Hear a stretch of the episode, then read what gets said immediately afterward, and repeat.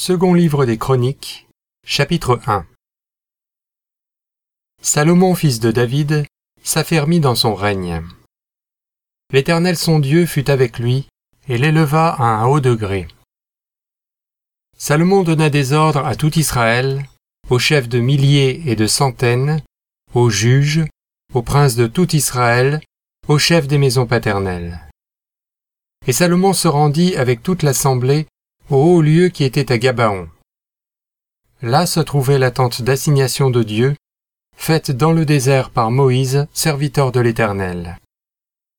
Mais l'arche de Dieu avait été transportée par David de Kiriath Yarim à la place qu'il lui avait préparée, car il avait dressé pour elle une tente à Jérusalem. Là se trouvait aussi, devant le tabernacle de l'Éternel, l'autel d'airain qu'avait fait Betsalil, fils d'Uri, fils de Our. Salomon et l'assemblée cherchèrent l'Éternel. Et ce fut là, sur l'autel d'airain qui était devant la tente d'assignation, que Salomon offrit à l'Éternel mille holocaustes. Pendant la nuit, Dieu apparut à Salomon et lui dit, Demande ce que tu veux que je te donne. Salomon répondit à Dieu, tu as traité David mon père avec une grande bienveillance, et tu m'as fait régner à sa place. Maintenant, éternel Dieu, que ta promesse à David mon père s'accomplisse, puisque tu m'as fait régner sur un peuple nombreux, comme la poussière de la terre.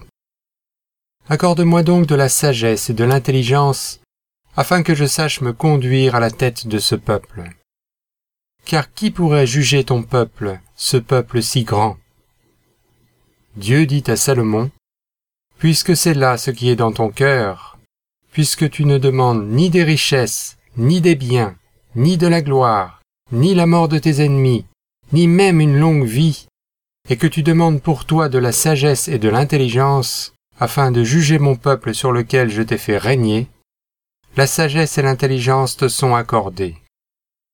Je te donnerai en outre des richesses, des biens et de la gloire, comme n'en a jamais eu aucun roi avant toi, et comme n'en aura aucun après toi.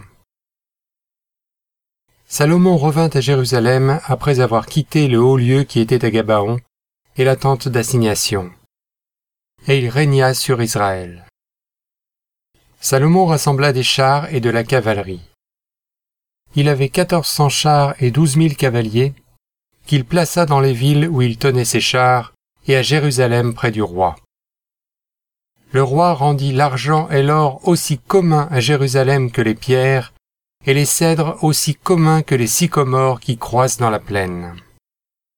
C'était de l'Égypte que Salomon tirait ses chevaux. Une caravane de marchands du roi allait les chercher par troupes à un prix fixe. On faisait monter et sortir d'Égypte un char pour six cents cycles d'argent et un cheval pour cent cinquante cycles.